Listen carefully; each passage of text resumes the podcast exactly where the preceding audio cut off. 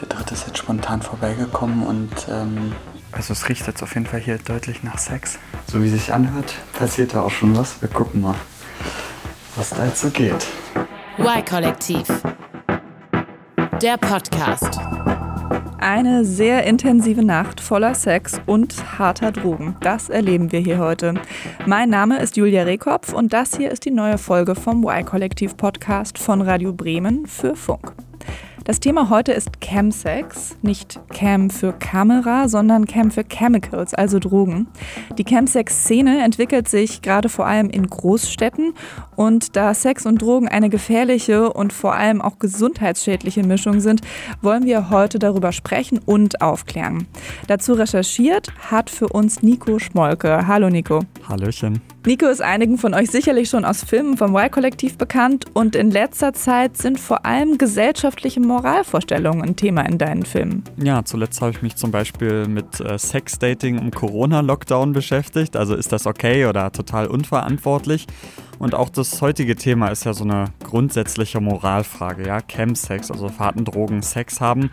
Denn da geht es nicht nur um längeren und intensiveren Sex, sondern es geht aus Sicht meines Protagonisten auch um einen Angriff auf unsere Sexualmoral. Lass uns mal ganz von vorne anfangen. Ich glaube nämlich, dass Chemsex vielen noch gar kein Begriff ist. Wer macht das und was genau ist damit gemeint? Ja, also dieser Begriff Chemsex, der steht für eine bestimmte Szene von Männern, die mit Männern schlafen, also meist schwule Männer. Und zwar auf Drogen wie Kokain, Ketamin, GHB oder Crystal Meth. Drogen mit ziemlich heftigen Wirkungen, da kommen wir dann später noch ein bisschen mehr dazu. Und Chemsex findet man weltweit, vor allem in Metropolen und auch in Deutschland. Männer, die ein ganzes Wochenende lang nonstop geil sein wollen. Das klingt jetzt trotzdem erstmal nach einem Randphänomen. Ähm, wie bist du denn überhaupt auf das Thema gestoßen? Also was findest du daran so spannend? Na, auf äh, schwulen Dating-Apps wie Grindr, da habe ich selbst immer mal wieder Profile gesehen von Typen, die sagen Cam-Friendly oder Party and Play. Das sind dann sozusagen Codes, die sagen, ey, ich habe Bock auf äh, Sex mit Drogen.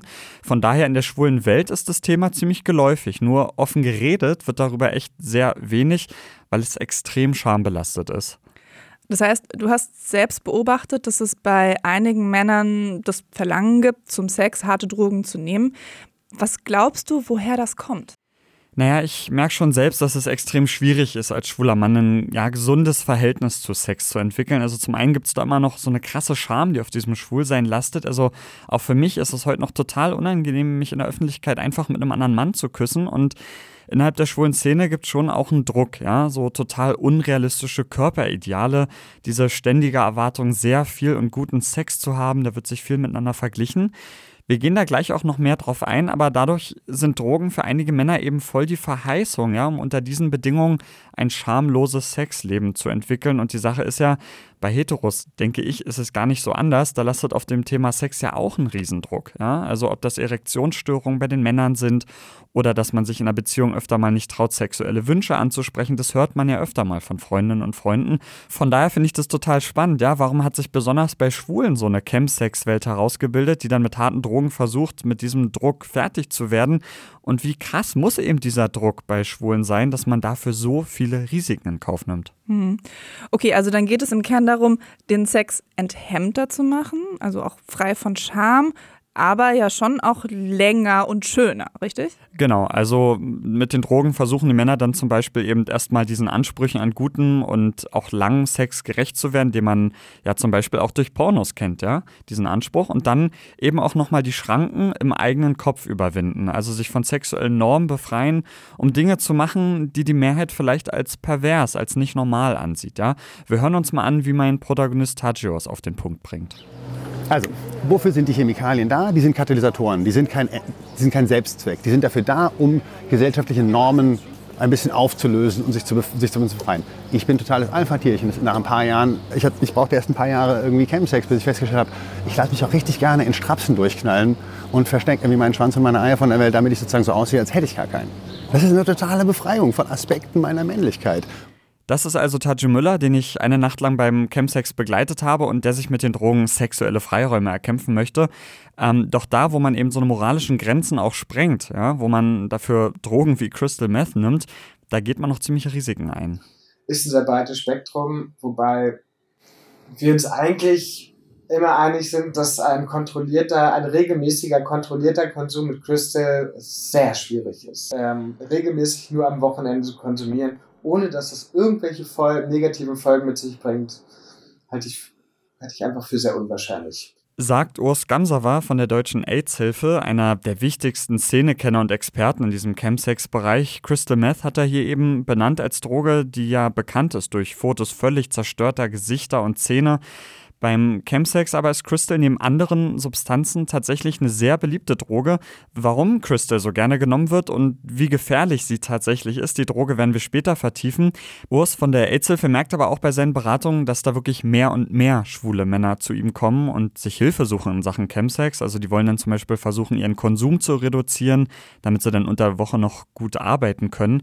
Um da mal eine Zahl zu nennen, bei der Berliner Schwulenberatung, da kamen im Jahr 2019 allein 1700 Männer an, ja, weil sie einfach sich Hilfe gesucht haben in Sachen Chemsex. Und auch bei meinem Interviewpartner Taggio werden wir dann ganz am Ende erfahren, obwohl er seine Chemsex-Praktiken verteidigt, ist auch er an seine Grenzen geraten. Nico, du wirst uns heute von der Campsex-Nacht bei Tajo berichten, die ja aber schon mehr als ein Jahr zurückliegt. Das war also sogar noch kurz vor Corona. Ähm, und du hast das zusammen mit unserem Kollegen Philipp Katzer gemacht und du hast da auch gedreht, also mit der Kamera fürs Y-Kollektiv. Aber da ist bisher kein Film draus geworden. Warum denn eigentlich nicht? Ja, also wir haben tatsächlich Tadio und äh, auch weitere Männer wirklich dabei gefilmt, wie sie Sex haben und dabei Drogen nehmen und das viele Stunden lang, war also wirklich ein intensiver Dreh. Und ähm, nur um das kurz einzuordnen, also Tadio ist 44 Jahre alt, der ist ein radikaler Klimaaktivist und taucht deswegen auch öfteren in den Medien auf und ist wirklich ein sehr, sehr politischer Kopf, ja, der mittlerweile auch als Sexaktivist unterwegs ist. Und dadurch ähm, ist es schon so, dass er wirklich nicht ein gewöhnlicher Chemsex-User ist, sondern ein sehr politischer Kopf. Und dessen Aussagen und auch die Bilder, die da dem, bei dem Dreh entstanden sind, die waren dann doch wirklich sehr heftig, ja, und das hat viele Diskussionen bei uns ausgelöst. Und da haben wir uns dann damals dagegen entschieden, dann wirklich einen Film für YouTube und fürs Y-Kollektiv draus zu machen. Wir erreichen da ja echt viele junge Zuschauerinnen und Zuschauer, schon ab zwölf Jahre alt und da muss dann echt gut abgewogen werden, was wir wie zeigen wollen. Jetzt hat sich aber so ein bisschen die Geschichte auch ja, weiterentwickelt, sage ich mal. deshalb wird es tatsächlich auch bald, das kann man jetzt hier schon mal ankündigen, einen Y-Kollektivfilm dann auch zu dem Thema geben. Da freuen wir uns auf jeden Fall sehr drauf. Aber wir haben hier im Podcast auf jeden Fall einen großen Vorteil, dass wir nämlich echt nochmal viel mehr Zeit haben und das Thema auch von allen Seiten diskutieren können, also hier auch untereinander.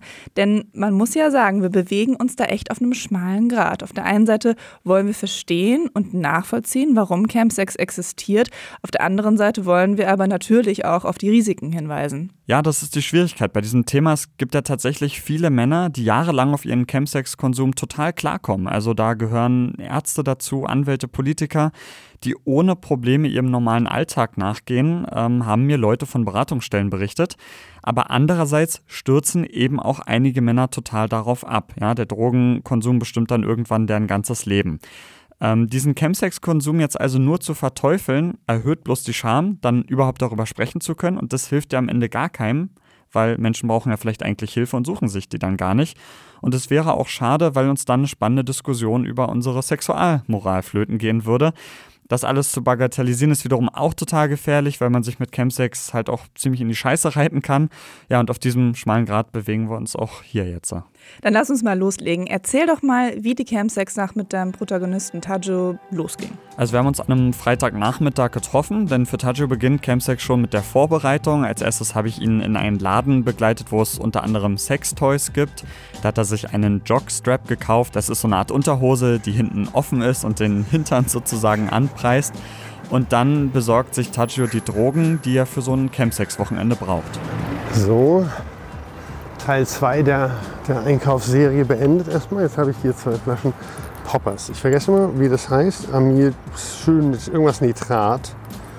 Okay, wofür ist das jetzt genau? Das ist eine, im, im Grunde schnürt irgendwie so ein bisschen, die Sa ist wie Sauerstoffzufuhr zum Gehirn abschnüren. Man schnieft es und hat dadurch erstmal sozusagen eine Muskelentspannung und eine Intensivierung der körperlichen Erfahrung. Anders gesagt, das ist total super für Leute, die sich in den Arsch ficken lassen wollen. Aber genau, auch im Kontext unseres Campsex verstärkt es einfach nochmal die, die lustigen, spannenden Dynamiken, macht einen irgendwie nochmal ein bisschen nutiger und ein bisschen wilder. So, gut, okay. jetzt äh, mache ich die restlichen Besorgungen, gehe noch Gras kaufen, andere Sachen und wir sehen uns bei mir zu Hause. Bis gleich. Ja. Zwei Drogen hat Tajuda jetzt schon angesprochen. Einmal Gras, also Cannabis, und dann Poppers. Ja, von den Drogen, die Tajo in diesem Abend alle nehmen wird, ist Poppers tatsächlich die einzige, ich sag mal so halb legale Droge. Also Poppers darf man besitzen und nutzen, nur der Verkauf ist strafbar.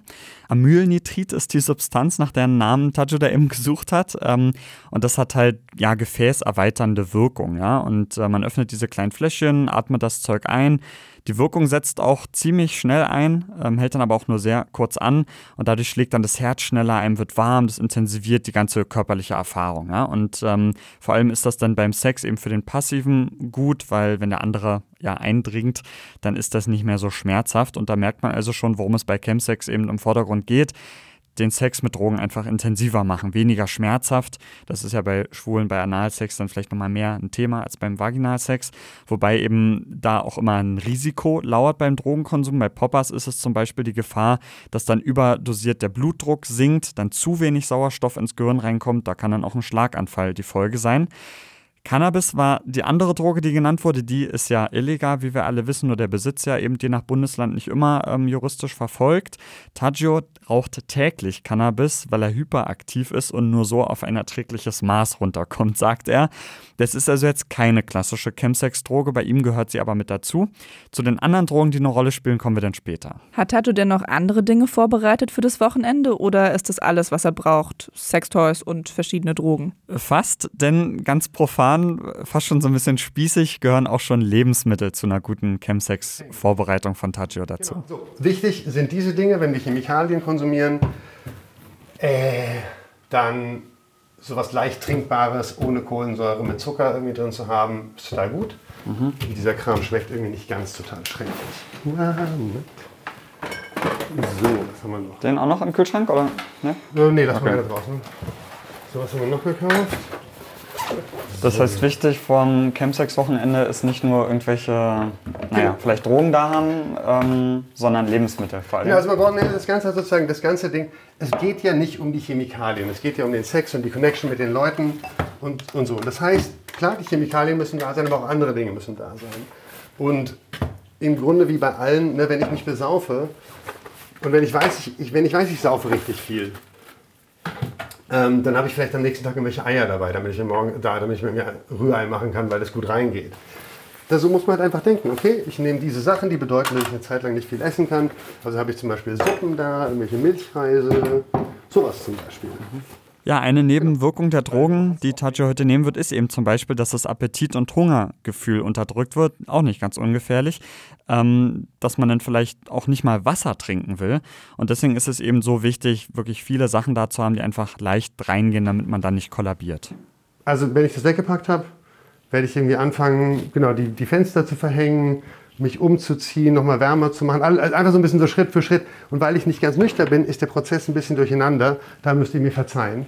Ähm, ja, also da hat Tajo jetzt schon ein paar Drogen genommen und dadurch beginnt jetzt wirklich so eine Art Reise, die den ganzen Abend dauern wird. Ja, vom fast schon spießigen Vorbereiten, das Auffüllen des Kühlschranks, das Aufladen der Powerbank, das Schließen der Vorhänge, bis dann echt zum kompletten Kontrollverlust, ja, induziert durch Drogen, damit, wie Tajo es sagt, ja, seine sexuellen Grenzen gesprengt werden. Bevor Tajo die Kontrolle jetzt verlieren wird, ähm, hast du ihn denn vorher noch fragen können, warum er das Ganze macht und ähm, warum er sagt, dass er eigentlich auch nur so seine sexuellen Grenzen sprengen kann? Ja, also später war Tajo dann wirklich super horny und teilweise nicht mehr so ganz sprachfähig, was ja auch sein Ziel bei dem Konsum ist, muss man ja sagen. Von daher habe ich eben noch diesen Moment äh, genutzt, wo wir da gerade in der Küche standen und den Kühlschrank eingeräumt haben. Aber warum brauchst du dafür, um sozusagen diese Freiräume mit dir zu erarbeiten, mhm. warum brauchst du dafür Drogen? Warum kannst du nicht dich so, ich sag jetzt mal, exzessiv durchvögeln lassen und gut ist? Also das, ähm, das dauert einfach ein bisschen länger.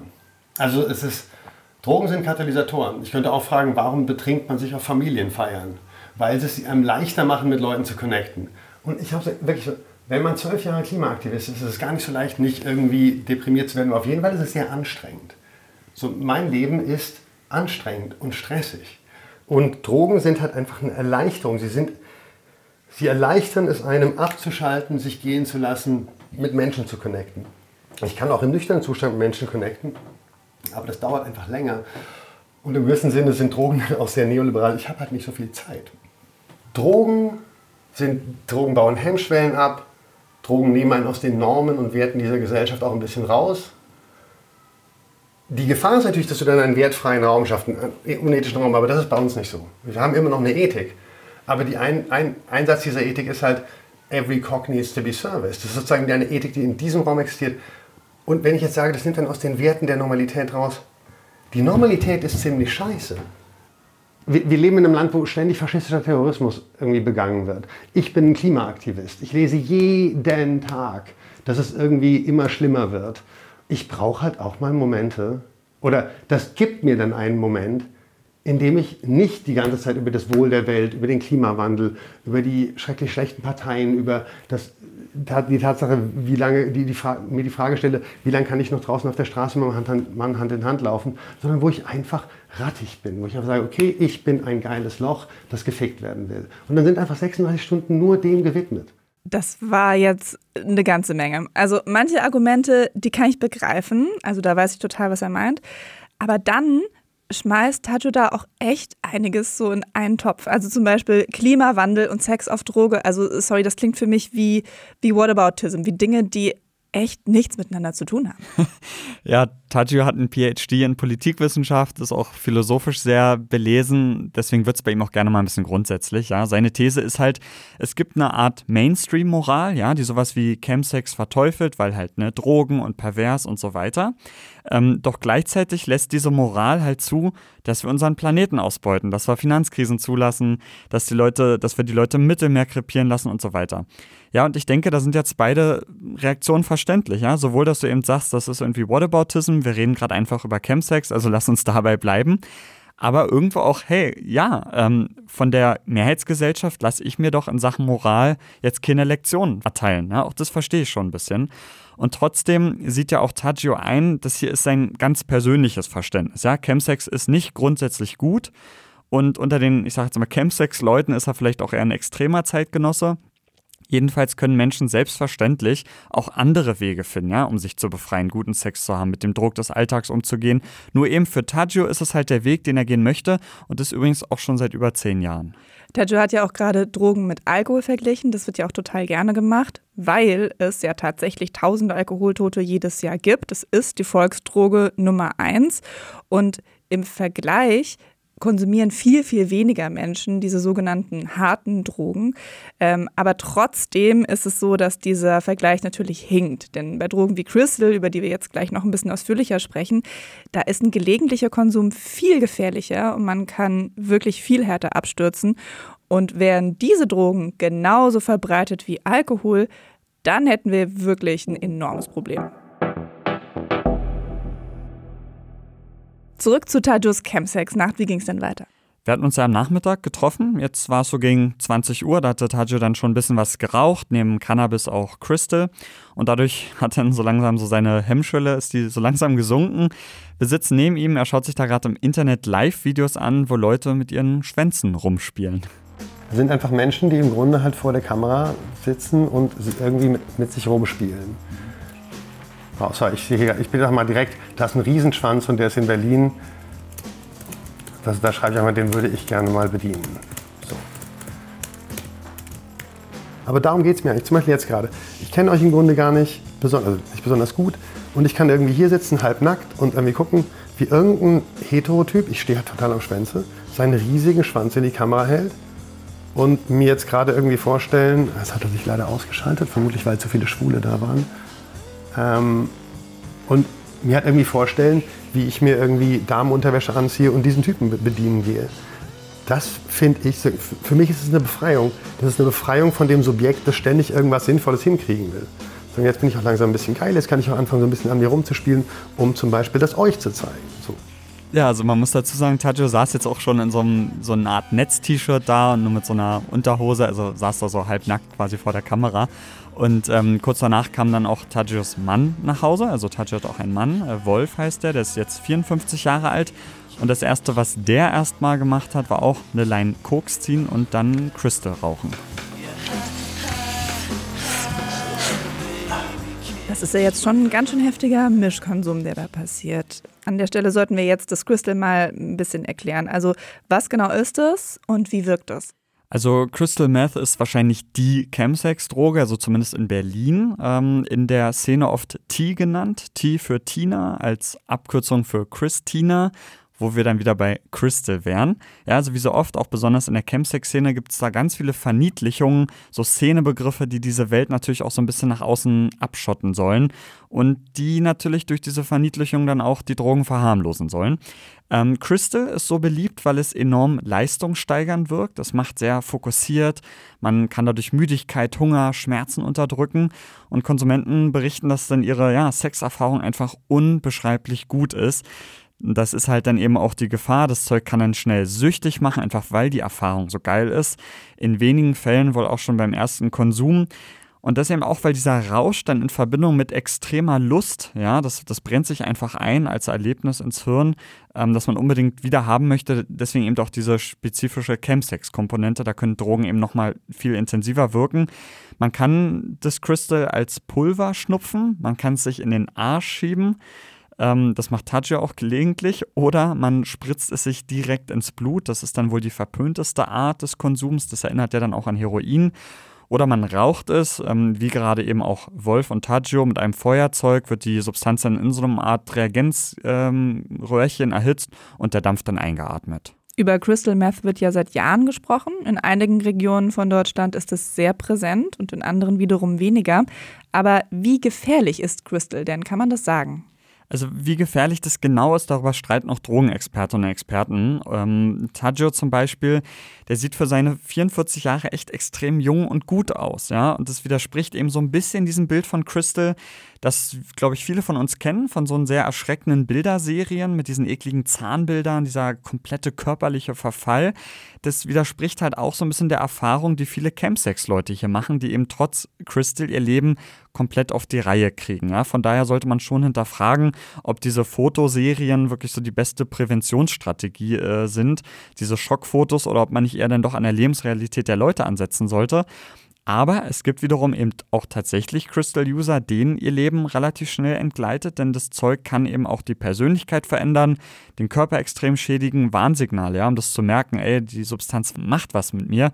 Das ist, dass dann eben zum Beispiel Freundinnen und Freunde sich distanzieren, dass das Leben dann nur noch auf den nächsten Konsum ausgerichtet ist, dass der Job vielleicht verloren geht und dann sollte man sich auf jeden Fall Hilfe suchen weil der Ruf von Crystal ja insgesamt echt sehr mies ist, ist auch Taggio sogar immer so ein bisschen vorsichtig, die Droge direkt zu benennen, wie zum Beispiel auch hier in diesem Moment. Ich erlebe im, Dro wir erleben im Drogenzustand Intensitäten, die dann auch in der Realität auftreten. So darf ich mir bitte vor der Kamera ein klein bisschen Droge hinten reinschieben, einfach nur um das zu zeigen. Das darfst du. Genau, eine unbestimmte, undefinierte Droge. Das darfst also das ist, dieses, das ist dieses Zeigen und dieses Stolzsein. So, ja, das sieht jetzt weird aus, ich schiebe mir jetzt irgendwie, irgendwie Chemie in den Hintern. Aber das ist genau der Teil, der mich dann befreit, wo ich dann hinterher denke. Und das ist, das ist auch tatsächlich so eine Geschichte, weswegen wir das hier machen, weil wir einfach auch zeigen wollen, ähm, solche, solche Gedanken, Vorstellungen sind in jedem vorhanden. Ähm, oft heißt es ja so, Sachen, die auf Chemie passieren, sind ähm, nicht wahr oder sind so. nicht wahr, aber das stimmt einfach nicht. Wenn sie im Kopf nicht schon vorhanden wären, ähm, die Chemie kann das nicht induzieren. Die kann nur dafür sorgen, dass man Hemmungen fallen lässt und auch überhaupt erstmal zulässt, daran zu denken, darüber nachzudenken und es vielleicht auch mal auszuprobieren. Also das war jetzt Wolf, der dann sozusagen eingesprungen ist für Tajo, weil der eben gerade tatsächlich dann direkt vor unserer Kamera sich eben ein bisschen Crystal in den Po geschoben hat.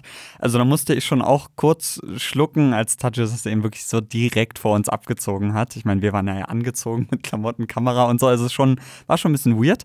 Ähm, jetzt dieses direkt in den Po schieben, muss man sagen, ist auch nicht ganz ungefährlich, weil Crystal, das ist, hat so eine kristalline Form, dieses Pulver. Da kann man sich hinten im Po schon auch verletzen. Ja, die Schleimhäute da sind ja schon sehr sensibel. Das ist ja bei Chemsex auch generell eine Gefahr, Verletzungen beim Sex, eben weil man Schmerz dann weniger spürt, weil man heftigere Sachen ausprobiert oder auch weil Drogen eben verunreinigt sein können Es kann also auch jede Menge schiefgehen und deshalb ist es eben so wichtig, dass die Menschen, die Chemsex machen, da sich auch einfach Hilfe suchen, ja, dass sie ohne Scham dann zu einem Arzt gehen. Gibt es auch spezialisierte Ärzte, Szeneärzte genannt, wo man dann hingeben kann, ähm, damit man sich auch wirklich Hilfe holt, wenn man sie braucht. Wie ist es denn bei Tadje und bei seinem Mann Wolf? Hast du denn da den Eindruck, dass die Hilfe brauchen? Also insbesondere was ihren Crystal-Konsum angeht. Du hast ja eben schon gesagt, dass es eine Droge ist, die schon schnell abhängig machen kann. Also Wolf hatte mal so eine Phase, wo er tatsächlich Hilfe gebraucht hat. Ähm, das war vor der Beziehung mit Tadjio noch. Wir haben dann irgendwann auch gemerkt, okay, ähm, dieses Crystal verändert uns. Es hat ja erwiesenermaßen starke Nebenwirkungen. Wie habt ihr das gemerkt?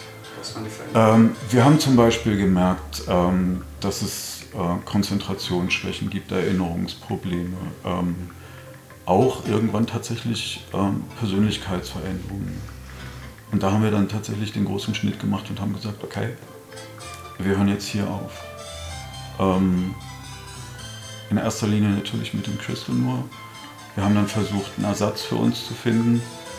Ähm, allerdings, weil das durch das Crystal mit uns so intensiv war, konnten wir uns durch diesen Schnitt miteinander keinen Sex mehr vorstellen. Hat es auch seitdem nie wieder gegeben. Aber ähm, es hat, wir beide sind nicht rückfällig geworden und ähm, wir sind auch beide wieder zurückgekommen in unser gutes, normales, von uns entschiedenes Leben. Also das war ein großer Glücksumstand auch, dass wir beide das konnten. Ja, also Wolf konnte da an dieser Stelle die Reißleine ziehen, sagt er, ähm, als er das Unglück sozusagen kommen sah.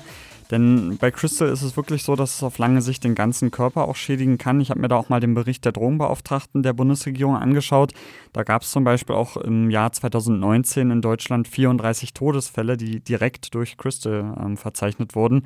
Also es ist nicht die Droge mit den meisten Toten, ja. Die Zahl der Alkoholtoten, wie du gesagt hast, geht ja in die Tausenden. Aber wenn man halt erstmal regelmäßig das Zeug konsumiert, dann geht man da auf jeden Fall ein hohes Risiko ein, denn äh, das Suchtpotenzial ist einfach größer als bei anderen Drogen. Crystal schadet dem Körper und das Suchtpotenzial ist groß, aber es ist eben nicht so, dass alle sofort süchtig werden, ja. Also nur noch von Konsum zu Konsum leben. So ist es auch nicht. Nicht süchtig heißt aber nicht, dass das nicht trotzdem auch Folgen hat, ja. Und wie Tagio sich durch den Konsum verändert hat, das kann ich zum Beispiel nicht wirklich beurteilen, sowas wie seine Konzentrationsfähigkeit.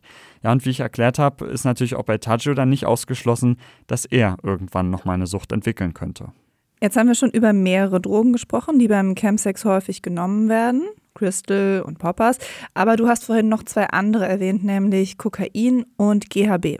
Ja, Kokain ist, denke ich, den meisten ein Begriff. Ja, Koks macht wie Crystal vor allem sehr fokussiert und wach. Deswegen hört man von Koks auch öfter so im Zusammenhang mit Leuten, die so ein hohes Arbeitspensum haben, kann aber auch schnell in eine Abhängigkeit führen. Und dann gibt es noch GHB, das ist äh, aus der Industrie bekannt als Lösungsmittel und ist neben äh, Crystal schon in Berlin zumindest, aber wohl auch in ganz Deutschland so die zweite bekannte Chemsex-Droge, GHB, kurz G genannt, wieder hier szenetypisch, ne, bisschen, klingt ein bisschen cooler. Ähm, das wird in ganz kleinen Milliliter-Dosen verdünnt in Wasser oder Saft zu sich genommen, also ganz kleine Milliliter-Dosen. Und da hört man schon so eine ganz kleine Überdosierung, schon durch ein oder zwei Milliliter die kann dann auch zu Atemstillstand führen. Ähm, dafür soll es aber wiederum total enthemmt sein. Ähm, deswegen warnen eben viele vor GHB, weil sie sagen, oh, da vertut man sich sehr schnell damit. Sind also alles Drogen mit krassen Wirkungen für intensiven, langanhaltenden Sex, aber eben immer auch mit den Risiken. Das klingt für mich fast nicht vorstellbar, dass Tadge und Wolf sagen, dass man das im Griff haben kann. Also nach all den Nebenwirkungen, die du da jetzt auch gerade aufgezählt hast. Aber ich kenne die beiden auch nicht. Kommen wir also mal zurück zu dem, was wir wissen, beziehungsweise was du miterlebt hast an dem Abend mit Tajo und Wolf. Ja, also Chemsex bedeutet schon oft auch, dass der Sex in Gruppen stattfindet oder man sich zumindest ja ein paar verschiedene Leute noch so dazu holt und übers Wochenende verteilt mit mehreren Männern schläft. Tagio und Wolf haben dann auf Apps nach weiteren Leuten gesucht, ähm, aber auch Bekannte angeschrieben, mit denen sie sich immer mal wieder für Chemsex treffen. Und nachdem Philipp und ich dann mal einen Moment draußen waren, also Philipp, mein, mein Kameramann und ich, ähm, kam dann tatsächlich noch ein Dritter dazu und äh, wir springen da mal in meine Beobachtung der Situation rein. Ähm, wir werden jetzt kurz was essen und haben dem mal eine Stunde Ruhe gegeben und sie haben jetzt einen Dritten dazugeholt und so wie sich anhört, passiert da auch schon was. Wir gucken mal. was da jetzt so geht. Okay, ready?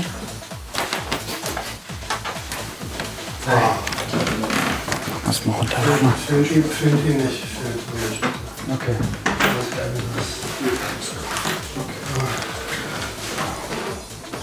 Bisschen schwierig.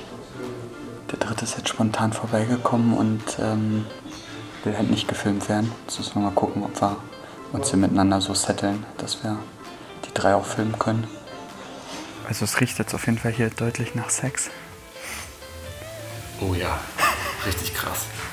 Ist auf jeden Fall. Wie beschreibt man das? Schon aus Gleitgel vielleicht Geruch? Da hinten geht jetzt auf jeden Fall auch ab. Die haben sich jetzt in einen anderen Raum zurückgezogen, weil für den dritten die Präsenz der Kamera doch ein Problem ist. Wir haben das vorher definiert, dass es da hinten noch einen Raum gibt, wo wir mit der Kamera nicht hingehen, damit es jederzeit so eine Art Safe Space gibt und das nutzen die jetzt erstmal und wir hoffen natürlich, dass die auch mal wieder hier zurückkommen. Macht euer Ding, ist wirklich gut. Genau, das jetzt auch machen, weil ansonsten werde ich die ganze Zeit vor euch liegen und die Beine breit machen und euch an. Also halt. Weil halt. Wir melden uns, wir kommen wieder.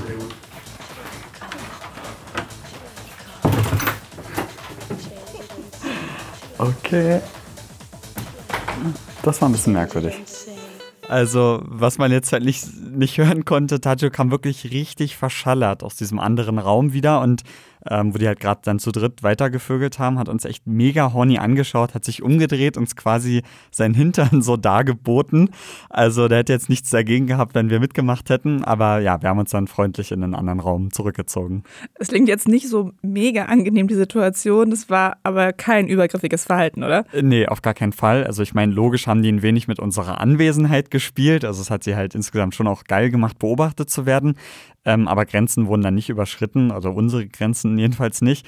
Ähm, für Chemsex allgemein muss man aber auch an der Stelle sagen, Grenzverletzungen kommen in dieser Szene schon auch immer mal wieder vor. Das berichten halt Beratungsstellen. Denn klar, auf Drogen, da kenne ich meine Grenzen nicht immer und mein Gegenüber kennt seine und meine Grenzen auch nicht. Also was ist da noch Konsens? Was ist da kein Konsens? Also da können besonders auf Chemsex-Partys mit Fremden auch Sachen passieren, die dann vermutlich als Vergewaltigung zu werten sind. Da werden auch mal Drogen verabreicht, ohne dass jemand es dann wirklich so wollte. Ja, und besonders tragisch ist, dass man davon ja auch kaum was nachweisen kann. Ähm, ist ja bei Vergewaltigung generell schon ein Problem, aber da dann auch nochmal, weil man ja sogar noch seinen Drogenkonsum offenbaren müsste gegenüber der Polizei. Also Chemsex eröffnet halt einen Raum jenseits von Regeln und Moral und der kann für Menschen toll sein. Aber diese Regellosigkeit, die macht so einen Raum dann halt auch total gefährlich. Klar. Ihr seid dann später aber doch nochmal in den Raum zurückgekommen, wo Tajo und die anderen Sex hatten. Wie, wie ging es denn noch weiter? Ja, mittlerweile war es dann so 4 Uhr, ja, seit acht Stunden wurde schon rumgemacht. Wir sind dann auch mal von einem Raum in den anderen immer zu gucken, können wir da gerade dabei sein oder nicht. Jetzt hier im Hintergrund hört man dann wieder gerade ein weiterer Gast von Tajo bedient wird, so nenne ich es jetzt mal. Tajo schnüffelt an Poppers, er raucht erneut Crystal, also es geht wirklich über den ganzen Abend immer, immer wieder. Und Tajo ist dann mittlerweile so drauf, dass dann vor allem Wolf noch mit uns spricht.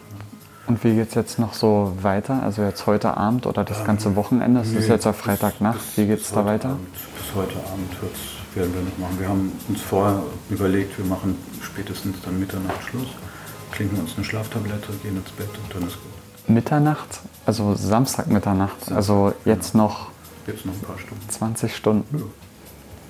Ja. Das geht eben halt mit der Chemie. Das Zeug hält wach und ähm, es saugt dir zwar auch alle Energie raus, danach bist du dann auch erstmal tot, aber die holt sich dann auch was. Man, du kannst eine ganze Weile was machen. Also müde sind wir ansatzweise noch überhaupt nicht. Ne? Wir sind uns auch der, der Neben- und Nachwirkungen völlig bewusst. Wir werden also morgen ziemlich tot sein. Ähm, dann wird es übermorgen einen Tag mit einer Stimmungsverschiebung geben. Das kennen wir, das ist normal. Darauf stellen wir uns ein. Das ist eingepreist. Das ist der Preis, den wir dafür zahlen. Und wir sind aber auch bereit, ihn zu zahlen. Und von daher ist das in Ordnung. Also jetzt war es sozusagen nach Freitag Mitternacht und Philipp und ich sind dann beide gegangen und dieses Campsex-Wochenende ging dann erst noch ja, so richtig weiter von den beiden, also auch den gesamten Samstag nochmal. Und wir haben sie dann eben drei Tage später nochmal wieder getroffen, am Dienstag, haben uns da so einen Café gesetzt, einen Kaffee getrunken, ja, und wollten wissen, was denn da noch so abging am Wochenende. Wie verkatert bist du jetzt nach so einem Campsex-Wochenende?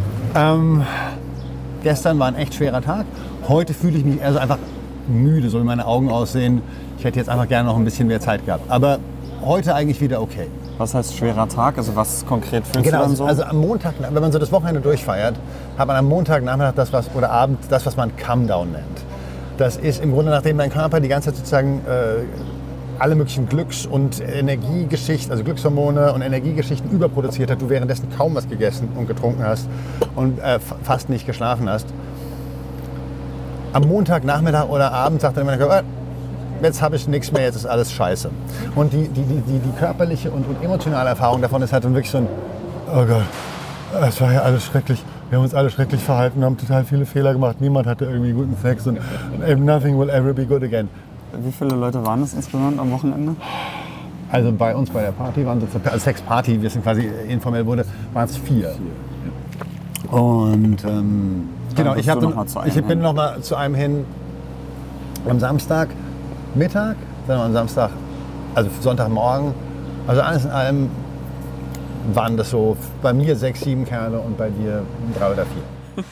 Also wenn ich das richtig verstehe, hat hatte keinen Plan mehr, wie viele Leute das denn jetzt waren und ob das Samstag oder Sonntag war. Ja, im, im Drogenrausch verschwimmt natürlich auch das Zeitgefühl so ein bisschen. Und äh, mir wurde auch dadurch dann irgendwie nochmal so ein bisschen klar, okay, krass, der hat sich ja wirklich total im druffen Zustand da begleiten lassen. Ist ihm das auch im Nachhinein nochmal alles so richtig bewusst und will er das wirklich, ja, dass ich eben genau über diese Sachen so offen berichte und man eben auch merkt, dass, wie verschallert er war.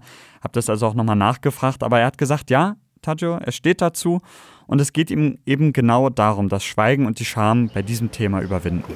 ethische und vernünftige Handlung und Diskussion fängt erst an, wenn Scham vorbei ist. Wenn man Sachen Scham belegt, kriegt man sie nicht irgendwie sinnvoll diskutiert. Also wollten wir einfach sagen, ja, wir sind so. Ich bin ein mehr oder minder sichtbarer, halbwegs erfolgreicher Klimaaktivist, Politikwissenschaftler, stehe im gewissen Sinne mit beiden Beinen in meinem linksbürgerlichen Berliner Leben, aber bin halt auch einer von diesen durchtriebenen Campsex-Schlampen und von bei denen auch einer der extremeren. Und trotzdem funktioniert mein Leben. Nee, wir stehen dazu. Wir, wir lassen uns doch nicht von der Mehrheitsgesellschaft, die dazu geführt hat, dass der Faschismus wieder überall äh, äh, fröhlich Urstand hält, die, dass, das- dass das Klima kaputt geht, von der lasse ich mir doch nicht meine Moralität diktieren. Das ist doch ein totaler Bullshit. Also sagen wir hier, das ist vielleicht was, was ihr komisch findet, aber wir stehen dazu, wir schämen uns nicht. Das ist jetzt wieder diese Argumentation, bei der ich einfach nicht so richtig mitgehen kann. Was hat denn jetzt bitte Faschismus mit Sex zu tun? Ja klar, also dass die Mehrheitsgesellschaft doof ist, ähm, Faschismus zulässt und was noch alles schiefläuft, ja, das macht der Chemsex dann nicht besser. Nee, genau. Also das, das grenzt schon an Whataboutism, hast du schon recht. Aber Chemsex existiert ja, ja, wie Drogenkonsum ganz allgemein auch. Ja, und da finde ich es schon plausibel, dann eben über die gesellschaftlichen Ursachen davon zu reden. Ja, also warum passiert das? Und was ist dann eigentlich das Kaputteste in unserer Gesellschaft? Also ist das wirklich Chemsex oder ist es nicht die kaputte Ausbeutung von Mensch und Natur? Ja, und der Drogenkonsum ist vielleicht auch eine Antwort von Menschen auf diese Gesellschaft, weil sie einfach nicht mehr klarkommen, weil sie keinen Halt finden, weil sie sich in eine andere Welt katapultieren wollen, weil sie unter enormem Druck stehen, whatever. Also nochmal, das macht Chemsex dadurch nicht zu was Guten oder zu was Ungefährlichen, aber wenn du halt einfach nur mit der Moralkeule so draufhaust auf Chemsex, ähm, dann wirst du, glaube ich, niemals jemanden vom Konsum abhalten können und erst recht wirst du auch keinem Süchtigen helfen können. Aber man merkt auch einfach nochmal, was für ein extrem polarisierender Gesprächspartner Tajo einfach ist und wie aufgeladen das Thema Campsex ist. Ähm, Nico, du hast dir dann ja auch nochmal etwas externen Rat gesucht, damit wir das alles noch besser einordnen können. Genau, Urs Gamser war von der Deutschen AIDS-Hilfe. Der hat ein deutschlandweites Chemsex-Selbsthilfeprojekt aufgebaut. Das nennt sich Quaps. Und in so einer eigenen sexualtherapeutischen Praxis, da hilft er auch nochmal ganz direkt Männern, die zu ihm kommen. Hat dabei immer so den Ansatz, eben keinen zu verurteilen für den Drogenkonsum, sondern sich halt anzuschauen, okay, warum nehmen die Männer Drogen? Was für Probleme treten dadurch vielleicht auf? Ähm, können wir irgendwas an der Lebenssituation verbessern? Und ich habe Urs ähm, bei sich in der AIDS-Hilfe getroffen unter Corona-Bedingungen, deswegen mit so einem Luftfilter, so im Hintergrund. Äh, nicht wundern bei dem Ton gleich, dass man das so ein bisschen im Hintergrund hört. Und von Urs wollte ich zuerst mal wissen, warum denn aus seiner Sicht Chemsex für viele schwule Männer so attraktiv ist. Ja, wenn ich jetzt äh, meine, meine Klienten fragen würde, warum habt ihr Kinder, dann würden sie sagen, okay, äh, natürlich haben wir angefangen, weil wir mehr Spaß haben wollten, weil wir länger durchhalten wollten, ähm, weil es dazugehörte, weil es eine, eine neue Erfahrung war, ähm, weil ich einfach ja, keine Scham hatte, enthemmter war, ähm, mir auf einmal keine Sorgen mehr gemacht habe, wie andere vielleicht meinen mein Körper finden, ähm, also auch Selbstzweifel, die weggedrückt wurden. Aber auf jeden Fall so mit, mit Leistungsgesellschaft, die ähm, quasi dahinter steckt und sich halt auch in die Sexualität eingebrannt hat oder mittlerweile einbrennt äh, von Leistung, was müssen wir bringen, wie müssen wir funktionieren, wie verstehen wir Sexualität und auch Narrative, die in der schwulen Szene, ähm, das ist jetzt meine, meine These, auch einfach vorherrschen. Ja, und damit meint Urs Gamsawa, dass eben Sex wirklich eine sehr große Bedeutung bei Schwulen hat. Also diese schwule Clubkultur, ja, wo Menschen auf Partys sehr offen Sex haben können oder auch die Dating-Apps, auf denen es eben viel um Sex geht. Generell fast schon so eine Art Wettbewerb um möglichst viel Sex. Insgesamt eine sehr freie Sexualität und äh, die erzeugt dann fast schon Druck, auf Schwule dazuzugehören. An der Stelle müssen wir jetzt noch mal eine Sache sagen, die selbstverständlich ist, aber die jetzt für die Diskussion die wir trotzdem nochmal betonen sollten, Campsex ist auf gar keinen Fall der Standard unter Schwulen. Ja, also ich bin selbst auch schwul, habe aber noch nie Campsex praktiziert, wie viele andere schwule Männer auch nicht. Von daher wäre es eben falsch, mal wieder alle dann in eine verruchte Ecke stellen zu wollen. So, ne, die Schwulen äh, haben immer Sex und nehmen Drogen. Äh, stimmt so nicht. Andersherum ist es aber auch problematisch, wenn man sich jetzt als Schwuler irgendwie gedrängt fühlt, sich davon dann wiederum distanzieren zu müssen. Ne? Also das ist dann ja gleich wieder sowas wie internalisierte Homophobie. Also nee, ich gehöre auf gar keinen Fall dazu ähm, dass man dann als Schwuler selbst alles Schwulkonnotierte ablehnt, um sich dann quasi der Mehrheitsgesellschaft anzubiedern. Also es gibt auch gute Gründe, sich irgendwie von der Mehrheitsgesellschaft abzukapseln. Zum Beispiel eben, weil die Gesellschaft auch schwulen Sex noch immer als was Komisches ansieht. Ähm, da wären wir dann wieder bei dieser Scham, die ja dann selbst eine der vielen Ursachen für den Drogenkonsum beim Sex ist. Wenn man jetzt wegkommen will von dem Drogenkonsum beim Sex, dann ist es ja was anderes, stelle ich mir so vor, als beim reinen Drogenkonsum, eben weil Lust und Rausch so eng miteinander verquickt sind. Also das haben wir ja eben auch von Wolf schon gehört, dass das echt schwierig ist. Also muss man das dann auch anders therapieren? Das ist eine besondere Herausforderung, ja. Also deswegen haben sich jetzt auch Suchthilfeeinrichtungen, Schwulenberatungen, auch psychiatrische Kliniken ähm, zusammengeschlossen, vernetzen sich mehr und mehr, um da ihr Fachwissen auszutauschen. Zum Beispiel kommen zu Urs ja manche Klienten auch gar nicht, weil sie jetzt dauerhaft abhängig sind von einer Droge, wie man das vielleicht sonst dann irgendwie kennt bei der Suchthilfe, sondern weil sie eben nur beim Sex konsumieren, aber dafür eben beim Sex immer. Aber ganz viele haben viele ähm, seit vielen Jahren nur im sexuellen Setting konsumiert. Also zu keinem anderen. Oder auch nie irgendwie Suchtdruck. Sondern nur im sexuellen Setting und da funktioniert die Sexualität ohne, ähm, ohne Konsum auch nicht mehr, weil sie einfach nichts mehr spüren. Mhm. Zum Beispiel kein, nicht mehr geil werden, kein Gefühl mehr dafür bekommen, gar nicht mehr wissen, wie werde ich denn überhaupt geil ohne, ohne Substanzen. Mhm. Das bedeutet es, sich anzunähern, unsicher zu sein, diese Unsicherheit zu überwinden, äh, zu trauen, also die ganzen äh, Raffinessen im zwischenmenschlichen Miteinander verlernt werden und auch wieder neu gelernt werden müssen, wenn es in eine nüchterne Sexualität wieder gehen sollte. Ja, viele Gespräche, also ziemlich viel Arbeit mit sich selbst, die einem denn da ähm, bevorsteht. Aber zur Realität gehört auch, ähm, dass viele Männer immer wieder zum Chemsex zurückkommen, also quasi rückfällig werden. Besonders, wenn man an einem Ort wohnt, wo man ständig mit Chemsex konfrontiert wird. Ja, natürlich in vielen Städten und besonders in Berlin. Ähm, aber natürlich Berlin, Hamburg, äh, Köln, Frankfurt, München sind schon ähm, Hotspots. Aber auch aus Leipzig hören wir immer wieder was. Aus Magdeburg hören wir äh, Probleme äh, im, im Chemsex-Bereich. Ähm, Braunschweig habe ich auch schon mal äh, gehört, dass da Leute nach Hilfe gesucht haben. Hannover. So. Ja, äh, Berlin soll allerdings nochmal ein besonderer Hotspot einfach sein. Also Leute, die Hilfe suchen. Ähm, dass Leute aus Berlin geflüchtet sind. Die haben in Berlin gewohnt, sind hier im Campsex-Bereich eingestiegen und sind aus Berlin geflüchtet und gesagt, ich, äh, Berlin ist sonst mein Tod. Ich schaffe es nicht, in Berlin nicht mehr zu konsumieren. Raus aus Berlin, das ist ein ganz gutes Stichwort. Du hast mir nämlich erzählt, dass bei Wolf, Tatjus Mann, sich einiges verändert hat seit dem letzten Jahr, als du die beiden getroffen hattest. Ja, ich habe äh, mit beiden immer mal wieder gesprochen, auch zwischendrin und auch jetzt nochmal. Äh, Wolf ist nämlich gerade nicht in Berlin, sondern für sechs Wochen in einer psychosomatischen Fachklinik in Bayern.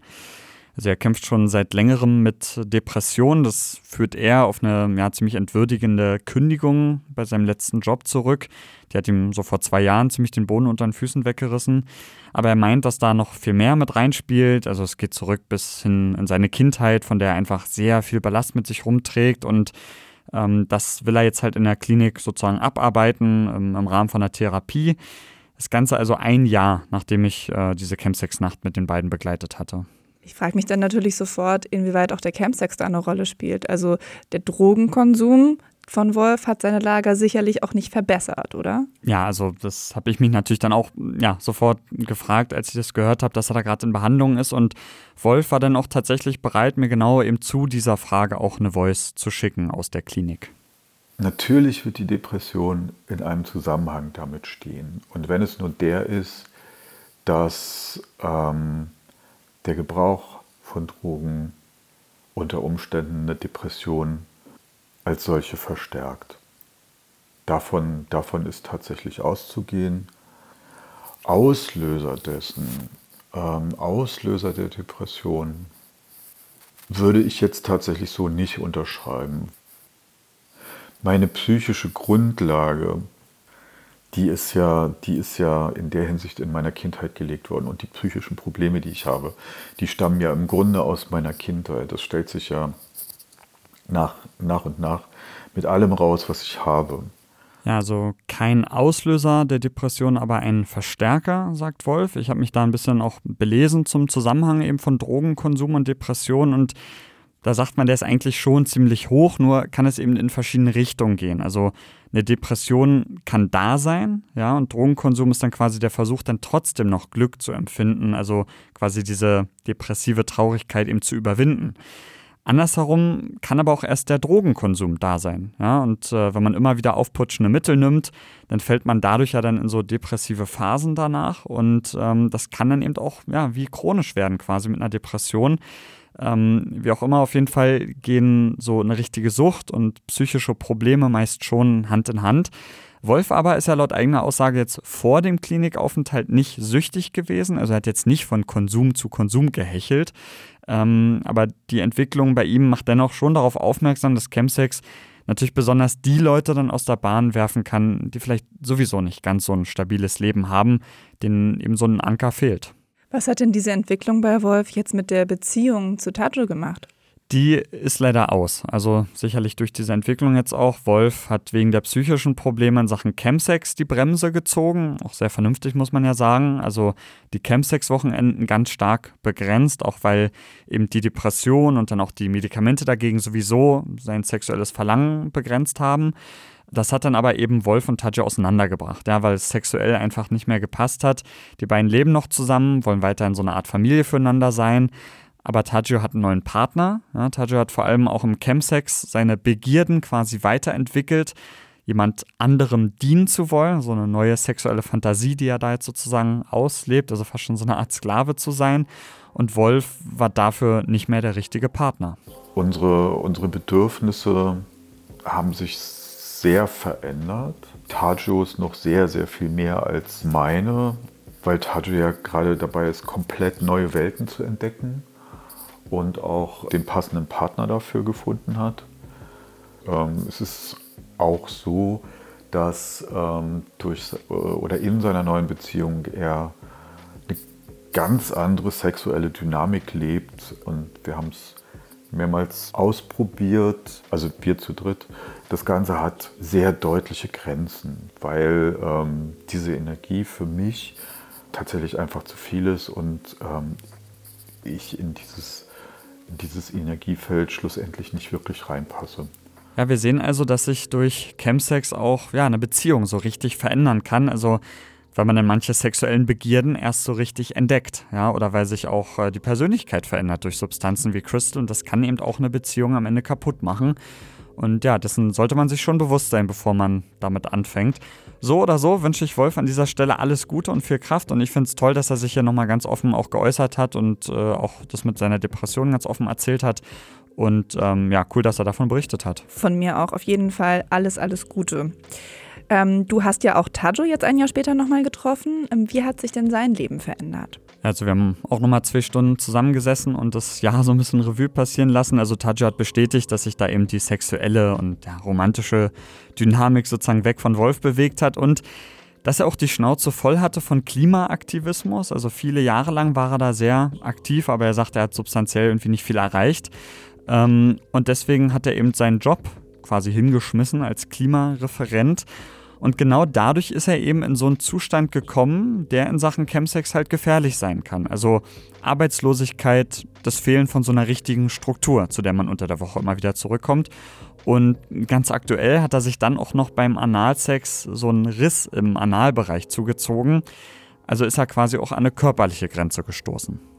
Dass Chemsex auch negativ sein kann, war mir immer klar ich glaube, Anfang dieses Jahres oder jetzt in den letzten Wochen habe ich es erstmal wieder gesehen, okay, ah, richtig, so kann man sich damit auch kaputt machen. Und so könnte auch ich mich damit kaputt machen. Ich glaube, dieses, die eigenen Grenzen, dieses, dieses Wissen über die negativen Seiten von Chemsex, und ich habe vorhin schon gesagt, dass ich mir Sachen extrem gut schönreden kann. Also ich kann in Sachen einfach, ich kann darüber wissen, aber es einfach komplett wegschieben, dieses Wissen. Und jetzt ist es, glaube ich, zusammengekommen mit meinen eigenen physischen Grenzen, aber auch eben den den moralischen Grenzen, die ich mir irgendwie selbst aufsetzen würde als Mensch, die man ja irgendwie auch braucht. Ja, und mit diesen moralischen Grenzen meint er dann eben seinen Umgang mit Wolf, ja, und wie sein sexuelles Verlangen so diese Beziehung beeinflusst und irgendwo auch beendet hat, ja, und auch da war Tajo nicht immer mit sich so ganz glücklich, wie das ablief. Also er weiß jetzt ein wenig mehr, dass er eben auch bei seinem eigenen Konsum aufpassen muss.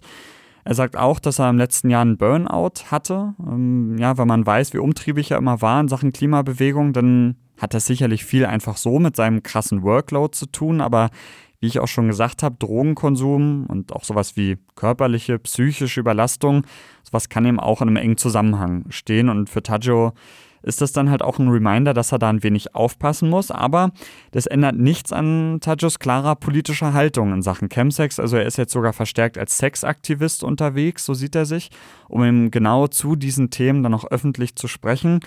Und um eben auch beim Thema Campsex zu sagen, ey, lass uns da nicht nur aus so einer medizinischen und therapeutischen Sicht irgendwie drauf gucken. Nee, bei Campsex geht es auch um Fragen von Moral und Charme und die müssen diskutiert werden. Das war jetzt eine ganz schöne Reise von dem Dreh vor über einem Jahr bis jetzt hin zu Wolfs Aufenthalt in der Klinik. Ähm, und ich weiß, dass es auch in dir ganz schön gearbeitet hat in der Zeit. Wir hatten auch immer wieder Kontakt. Ähm, was nimmst du denn jetzt letztendlich mit von der Recherche? Also ich bin einerseits extrem fasziniert so von dieser Welt und das so erlebt zu haben, aber irgendwo auch abgestoßen, ja, das irgendwie gleichzeitig. Also Chemsex ist eine total spannende Welt, eben weil sie diese ganzen Freiräume entdeckt, beschreitet, ja, weil da einfach so viel möglich ist. Das ist spannend. Aber diese Welt ist halt auch illegal und eben auch gefährlich. Und ähm, mein Eindruck jetzt am Ende ist, aus so einer Hetero-Perspektive, da lässt es sich vielleicht leichter herabschauen auf sowas wie Chemsex. Ja, wenn nämlich das, was man sexuell macht, als normal gilt, als selbstverständlich. Und man einfach quasi ganz schamlos seine Sexualität ausleben kann. Aber dieses Privileg haben eben schwule Männer nicht. Ja, und das harte Drogen da der Ausweg sein müssen, das ist Quatsch, aber ja, es, es geht auch ohne. Aber mir hat die Recherche schon gezeigt, wenn man sich eben mit Chemsex beschäftigt, dann darf man eben nicht ausschließlich auf die schwulen Männer zeigen, sondern man sollte sich eben auch die Vorstellung in der Mehrheitsgesellschaft anschauen. Von Sex, Moral und Männlichkeit, ja. Denn Chemsex ist irgendwo auch eine Reaktion eben auf diese Moralvorstellung, ein Umgang damit. Und ich fände es cool, wenn eben dieser Podcast auch eine Diskussion eben über diese Moral anstoßen könnte. Nico, vielen Dank für diese sehr ausführliche, intensive Recherche, die über ein Jahr ging. Dankeschön. Gerne. Das ist ein Thema, zu dem es auf jeden Fall viel zu diskutieren gibt und wir freuen uns, wenn ihr das bei uns auf dem Y-Kollektiv Instagram-Kanal macht. Ansonsten gibt es in zwei Wochen hier in der ARD Audiothek eine neue Folge vom Y-Kollektiv Podcast. Bis dahin, tschüss. Y-Kollektiv.